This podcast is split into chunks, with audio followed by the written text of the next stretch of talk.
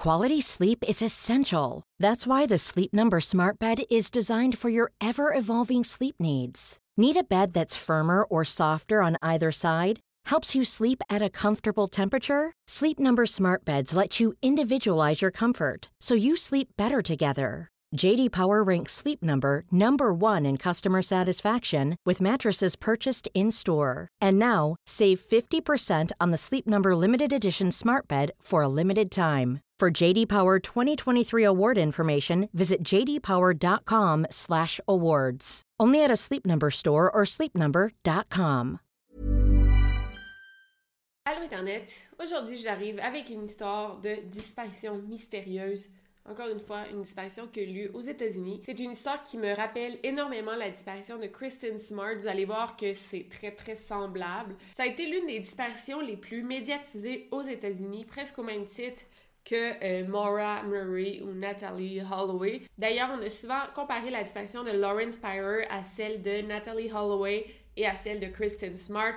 Euh, deux femmes euh, disparues que j'ai souvent parlé dans mes vidéos, surtout récemment, on dirait que j'en ai beaucoup parlé. C'est à peu près le même prémisse et d'après moi, le fait que ça soit deux belles blondes, deux jeunes étudiantes qui disparaissent, ça a énormément aidé à leur couverture médiatique. la disparition de Lauren Spire, comme je vous dis, super médiatisé, euh, à peu près connu partout aux États-Unis. Fait que c'était une question de temps avant que je m'embarque dans cette histoire. Mais voilà, donc euh, j'espère que vous êtes prêts.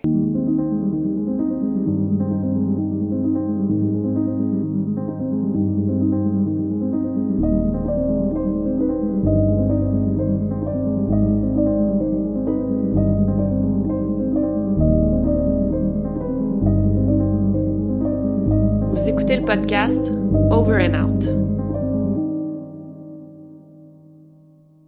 Donc, nous avons Lauren Spire, qui est née le 17 janvier 1991 dans l'État de New York. Ses parents sont Charlene et Robert. Au moment de sa disparition, Lauren a 20 ans et elle étudie à l'université Indiana University. Elle étudie en commercialisation de la mode. Ses parents sont de New York, donc vivent à New York, et Lauren vit dans les dorm rooms, dans les dortoirs euh, de l'Université de l'Indiana. Honnêtement, Lauren était pas mal responsable, très responsable même. Bon, ça reste une jeune fille de 20 ans qui vit sa jeunesse, mais c'est une fille super studieuse. Elle était très active dans la communauté juive euh, de son université. Sa religion était assez importante pour elle, ça lui tenait vraiment à cœur. Même que durant le dernier spring break, euh, au lieu d'aller faire la fête à Miami ou à Cancun, elle avait préféré aller en Israël pour planter des arbres. Euh, c'était comme du bénévolat. Euh, fait que ça, montre à quel point elle est responsable et elle veut donner au suivant. Lauren a un petit ami, Jesse Wolf. Euh, ils s'étaient rencontrés quelques années plus tôt dans un camp d'été. Un petit détail important à préciser, depuis toute sa vie, Lauren a un petit problème de cœur, fait qu'il faut qu'elle fasse attention à ça. Je pense que... bon, c'est pas très grave, là, je pense pas qu'elle puisse en mourir à son âge, mais il faut quand même qu'elle surveille ça. L'histoire commence le 2 juin 2011.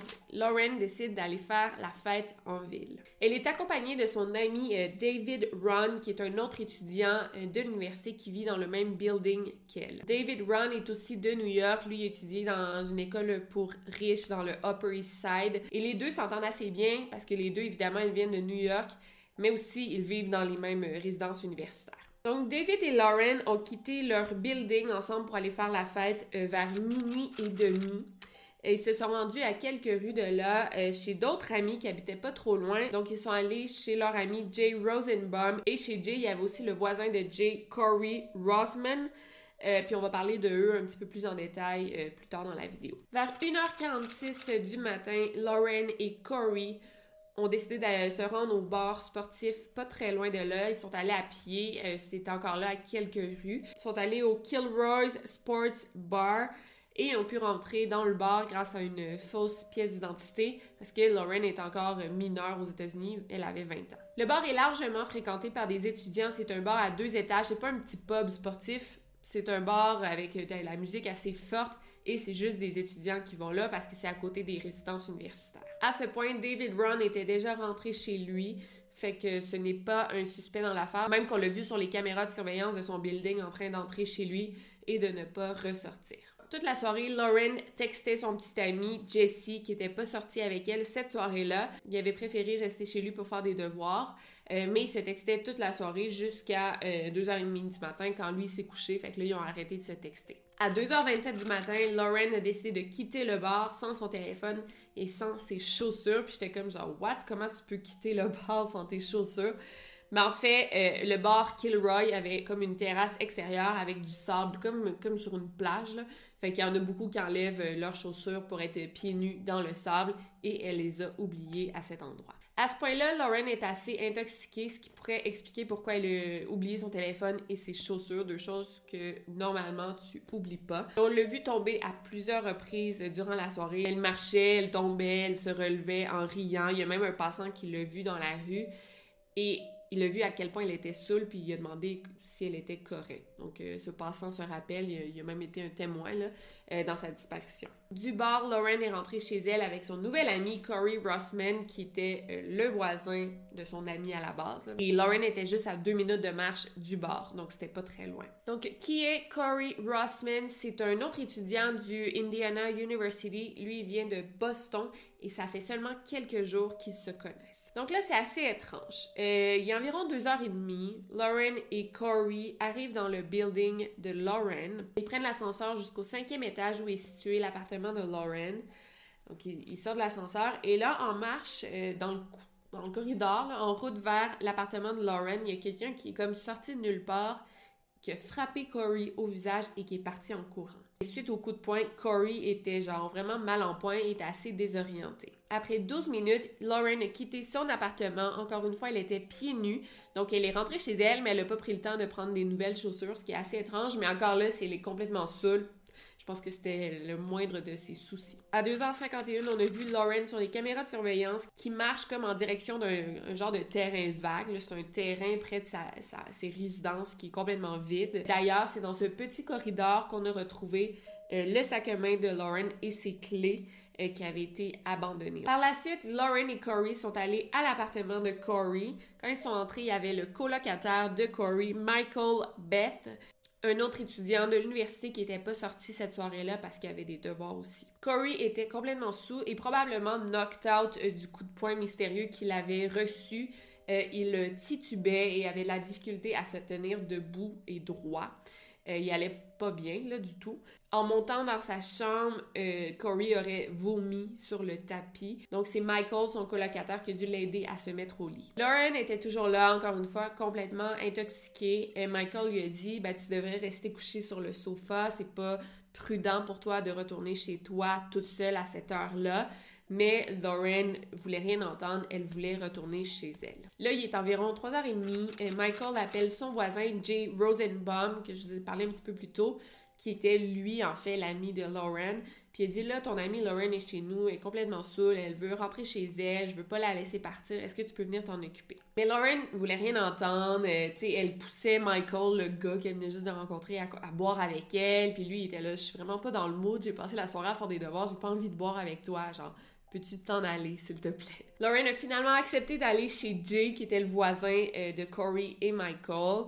Euh, Jay, c'est son ami euh, depuis quelques temps. Jay, il a remarqué que Lauren, elle avait comme un bleu ici en dessous de l'œil. il a demandé comment elle s'était fait ça. Lauren n'avait aucune idée. Elle s'en était même pas rendue compte. Et tu sais, elle était tellement tombée plusieurs fois durant la soirée. Peut-être qu'elle s'est cognée. Puis bon, c'était rien de grave. Mais bon, elle avait un petit bleu ici. Chez Jay, Lauren a fait deux appels, un à son ami David euh, qui a ignoré l'appel, ben, il était couché, et un autre appel, on ne sait pas à qui elle l'a passé, mais il n'y a personne qui a répondu. Vers 4h30 du matin, Lauren a fini par quitter l'appartement de Jay pour marcher jusqu'à son appartement à elle. Et c'est la dernière fois qu'on a vu Lauren. Elle n'est jamais rentrée chez elle. Le 3 juin, donc le lendemain, Jessie appelait sans arrêt sur le téléphone de Lauren et il était assez inquiet parce qu'elle répondait pas. En fait, il lui avait pas parlé depuis la veille vers 2h30 du matin quand il s'était couché. Et Lauren avait toujours son téléphone avec elle, donc c'était pas dans ses habitudes de ne pas répondre. Finalement, après plusieurs appels, il y a un employé du bar qui a comme répondu au téléphone et il a dit Ah ouais, la fille elle a oublié son téléphone ici euh, hier soir. Donc c'est pour ça qu'elle répondait pas parce qu'elle n'avait pas son téléphone. Plus tard dans la journée, Jessie est allée rejoindre la coloc euh, de Lauren qui s'appelle Adar Elle lui a donné euh, la clé de l'appartement pour qu'il puisse entrer et aller voir si Lauren y était ou si elle a laissé des, choses personnelles. Comme de fait, elle n'y était pas, donc c'est à 16h30 qu'on a reporté la disparition de Lauren. C'est Rebecca, la sœur de Lauren, qui a appelé Charlene et Robert, euh, ses parents, pour leur dire que les amis de Lauren venaient juste de la reporter comme disparue. Ses parents étaient même pas au courant. We were eating dinner and Robbie, the phone rang. I went to answer the phone and Robbie said, Char, Lauren's missing. So it's really heart stopping, you know? Donc, Robert, le père de Lauren, a appelé euh, Jessie, son petit ami, euh, pour savoir qu'est-ce qui se passait. Jessie était déjà au poste de police en train de euh, signaler la disparition de sa petite amie. Pendant ce temps-là, les parents de Lauren ont appelé tous les hôpitaux du coin pour savoir s'il n'y avait pas quelqu'un qui avait admis Lauren. Dès le lendemain, les parents de Lauren sont arrivés en Indiana pour commencer les recherches. C'est dès le 4 juin, donc même pas 48 heures plus tard, que les recherches officielles ont commencé et que les médias se sont emparés de cette histoire. Grâce à la médiatisation de l'affaire, on a recueilli plusieurs témoignages très intéressants. Par exemple, il y a le manager d'un bar euh, du coin qui aurait vu un homme mystérieux en train de prendre une femme intoxiquée par-dessus son épaule comme ça. Au Québec, on dit comme une poche de patate, là, mais il l'aurait pris comme ça. On l'aurait vu dans les rues, pas loin de l'appartement de Lauren, et la description qu'on a fait de cette jeune femme intoxiquée ressemblait beaucoup à Lauren. Ça se peut vraiment que ça soit pas elle parce que Lauren habitait à côté d'un bar, fait qu'il y en a quand même beaucoup des jeunes femmes saoules blondes qui ressemblent à Lauren.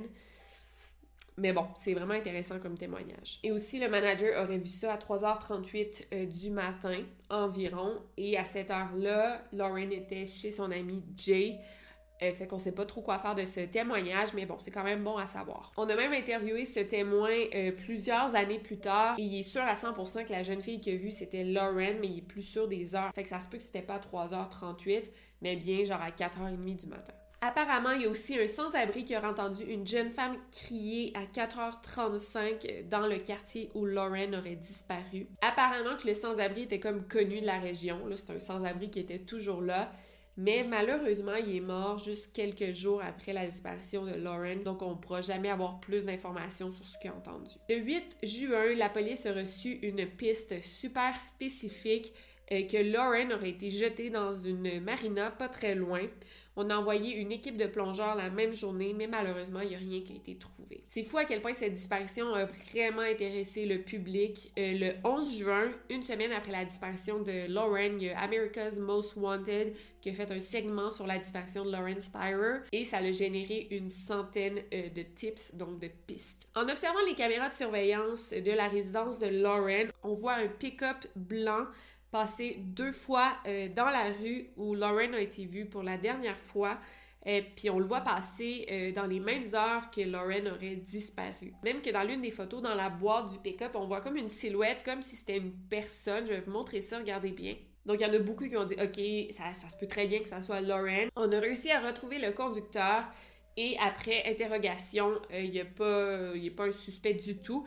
mais ça se peut très bien que Lauren ait été enlevée par une auto qui passait par là. Donc maintenant, on va faire un petit bilan des quelques heures avant la disparition de Lauren. Les dernières heures avant que Lauren disparaisse, elle était en compagnie de quatre hommes. Donc on a David Ron, Corey Rossman, Mike Beth et Jay Rosenbaum. Et on va inclure dans le lot euh, son petit ami Jesse Wolf, et les cinq hommes pourraient comme être des suspects. Donc, on va voir pourquoi oui et pourquoi non et on va les analyser un par un. Donc, on va commencer par son petit ami Jesse Wolf euh, parce que je suis sûre qu'il y en a plein qui vont me dire que c'est un suspect. Je vais vous dire pourquoi ce n'est pas un suspect. En fait, ils ont texté toute la soirée et le téléphone de Jesse montrait qu'il était bien.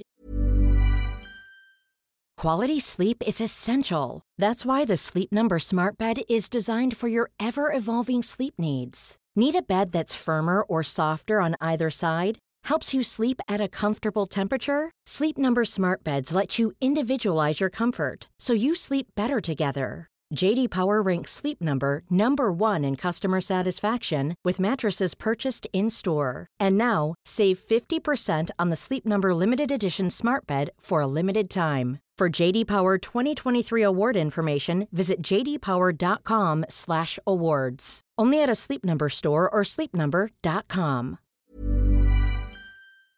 chez lui. Puis il a passé la, soirée à regarder une game de basketball. D'ailleurs, c'est lui qui l'a reporté disparu dès le lendemain. Et quelqu'un de coupable fait pas ça. Là, on l'a vu avec euh, plusieurs des histoires que j'ai racontées, donc c'est vraiment pas un suspect. Ensuite, on a David Ron, le gars qui habite la même résidence que euh, Lawrence. Comme je vous ai dit, on l'a vu rentrer sur les caméras de surveillance à minuit et demi et il n'est pas ressorti de son appartement avant 11h30 le lendemain matin. Il a même accepté de se soumettre à un test du polygraphe et à aucun moment dans le test, ça montrait qu'il mentait. Donc, lui, David Ron, on peut l'éliminer comme suspect. Maintenant, on a Corey Rossman, c'est lui qui s'est fait frapper au visage et apparemment, Corey et Lauren avaient un petit flirt, un petit quelque chose entre les deux. Même si Lauren était en couple, mais Corey avait vraiment un crush, un kick sur Lauren, il a trouvé de son goût. Et bon, Corey et Lauren avaient passé la soirée ensemble à boire. Corey a terminé la soirée en vomissant, sous mort, dans son lit, et son colocataire, Mike Beth, a confirmé qu'à aucun moment de la soirée, Corey s'est relevé. Euh, fait que ça peut l'éliminer comme suspect. Mais aussi, la question intéressante ici, c'est qui aurait frappé Corey au visage? Apparemment, c'est un certain Zach qui l'aurait frappé au visage suite à une dispute. Et Corey aurait eu une légère commotion cérébrale suite au punch. Euh, mais tout ça n'a rien à voir avec la disparition de Lauren. I was not the last person with her. Uh, this is all I can say. I'm sorry, but I just hope that they find her as soon as possible, and I'm praying for her and her family.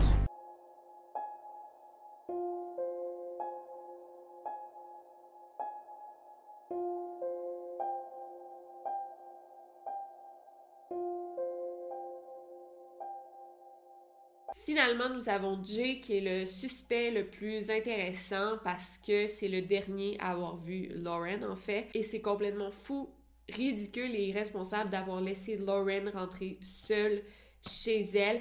Parce qu'en plus de ça, rappelez-vous qu'elle n'avait pas son téléphone, ses clés, son sac à main et ses chaussures et elle était complètement saoule. C'est possible que Jay ne savait pas que Lauren n'avait pas ses chaussures, son téléphone, ses clés Peut-être qu'il avait aucune idée de ça. Mais bon, juste le fait qu'il ait laissé partir seul, euh, c'est un peu irresponsable et immature, mais peut-être que Jay était lui aussi complètement sous, fait qu'il voyait pas comme la gravité des choses. Et bon, personne ne pouvait prévoir que euh, Lauren allait disparaître. Dans mes recherches, j'ai lu qu'il y avait un gars euh, qui aurait vu un vieux tweet de Jay, de ce Jay en question, qui avait écrit que la soirée de la disparition de Lauren, il avait reçu des amis du Michigan chez lui. Fait qu'il avait passé la soirée avec un groupe d'amis qui n'allaient pas à l'université là-bas. Euh, fait que c'était comme des inconnus. Fait qu'on a vu ça, et que ça dit, OK, ben Jay, t'étais pas tout seul. Ça se peut qu'il y ait quelqu'un d'autre qui était impliqué dans la disparition de Lauren, mais le tweet a été supprimé par après. Un truc intéressant que je veux vraiment pas faire du victim blaming, mais je veux juste comme le mentionner parce que ça nous donne juste une autre perception de Lauren euh, que les parents ignoraient. Puis à chaque fois qu'une personne disparaît, c'est bon de regarder dans le passé euh, de la victime pour voir si elle n'a pas eu des démêlés avec la justice. Donc encore là, je fais pas du victim blaming, je veux juste dire les faits. Euh, apparemment, neuf mois avant de disparaître, Lauren aurait été arrêtée en état d'ébriété euh, sur la voie publique, mais surtout pour consommation illégale parce qu'elle était mineure quand c'est arrivé. Donc, elle était seule sur la voie publique et mineure. Fait que ça peut arriver à n'importe qui de se faire arrêter pour ça, croyez-moi. Si t'es sous dans la rue, tu peux te faire arrêter. Mais le truc intéressant dans ça, c'est que quand la police a fouillé la chambre, mais le dortoir de Lauren, on a retrouvé un peu de cocaïne. Ce qui est pas rien, là, c'est quand même une drogue assez dure. Fait que Lauren consommait de la coke. Et aussi, rappelez-vous que Lauren avait des problèmes de cœur et la cocaïne et les problèmes de cœur ne font pas bon ménage. Fait qu'on se demande si cette fameuse soirée où Lauren était complètement saoule, la soirée de sa disparition, peut-être qu'elle aurait pris de la cocaïne ou elle aurait fait un overdose ou son cœur se serait arrêté et peut-être que les personnes sur place, soit Jay et soit ses amis du Michigan, si tout ça est vrai, se soient débarrassés du corps. Fait que ça, ça serait quand même une théorie intéressante. Donc, on se demande si Jay aurait été impliqué dans la disparition de Lauren et les policiers le considèrent quand même comme un suspect puisqu'ils ont fouillé son appartement en entier. Et par la suite, le FBI aurait même fouillé le dépotoir du coin pendant plus de neuf jours. Ils ont fouillé à travers 4100 tonnes de déchets, mais malheureusement, ils n'ont rien trouvé ni dans l'appartement ni dans le dépotoir. Tous les jeunes hommes euh, impliqués dans la soirée la disparition de Lauren, ils ont rencontré les parents de Lauren, même qui se sont soumis eux-mêmes à un polygraphe sans qu'on leur demande. Ils ont fourni leur ADN Et le seul qui a jamais voulu rencontrer les parents de Lauren, c'était Corey. C'est quand même louche, mais ça veut rien dire. Moi, je pense que peut-être que Lauren aurait trompé son petit ami avec Corey, puis ça le rendait tellement mal à l'aise, fait qu'il voulait pas rencontrer ses parents. On sait pas, ça fait pas de lui un coupable, mais c'est louche. That punch or punches uh, caused him uh, a temporary memory loss. Do you buy that? No, I don't. I think it's a case of self preservation. He knows more than he's saying. I'm not sure of anything, but what I do know is that uh, there's been a complete lack of cooperation. Uh, and he was the person that spent the most time with Lauren in the last hours of her being seen. Corey, Brian Ross from ABC News 2020. Can we talk to you for just a second about Lauren Spear? Rossman has denied any involvement in Lauren's disappearance, but declined repeated requests to talk with 2020. Corey, why won't you talk with uh, Lauren's parents? They just want to ask you some questions about what happened that night. Anything you can say at all? this property of.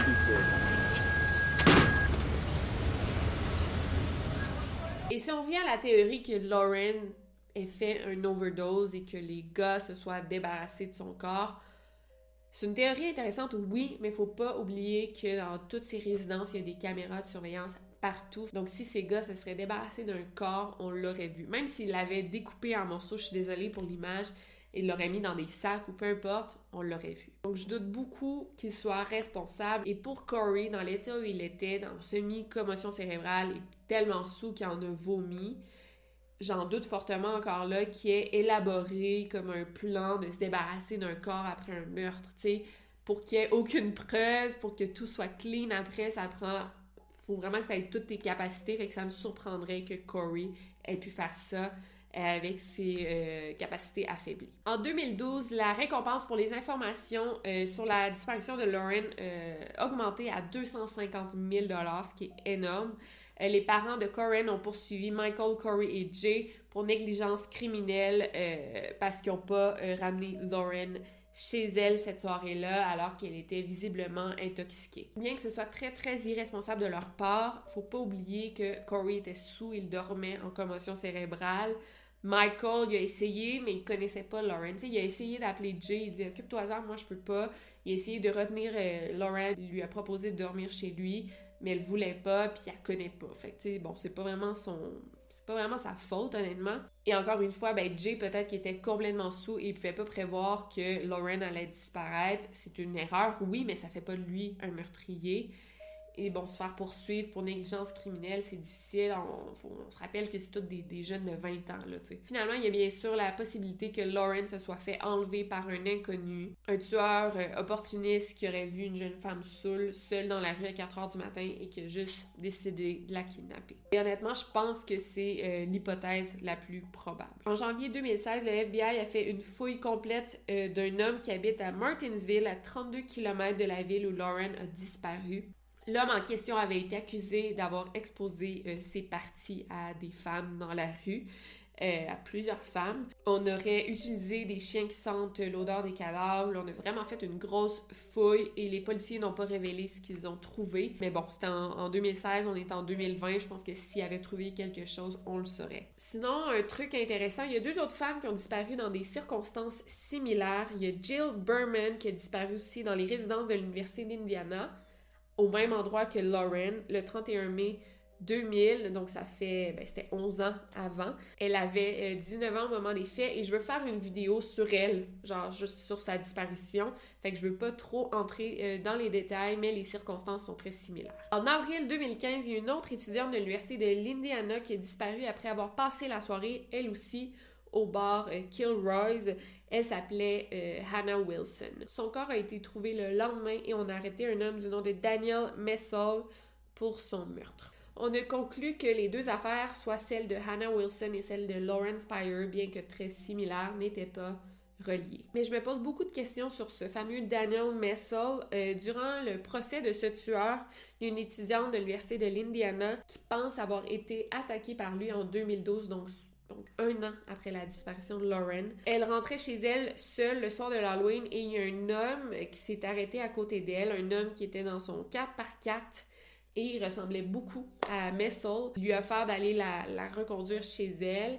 La jeune femme a accepté. Et l'homme, au lieu de la, reconduire jusqu'à sa résidence, il a pris un détour genre dans une autre direction. Ensuite, il a comme dézippé son pantalon et il a pris le visage de la fille puis il l'a comme forcé pour qu'elle lui fasse euh, bon, un blowjob, une fellation.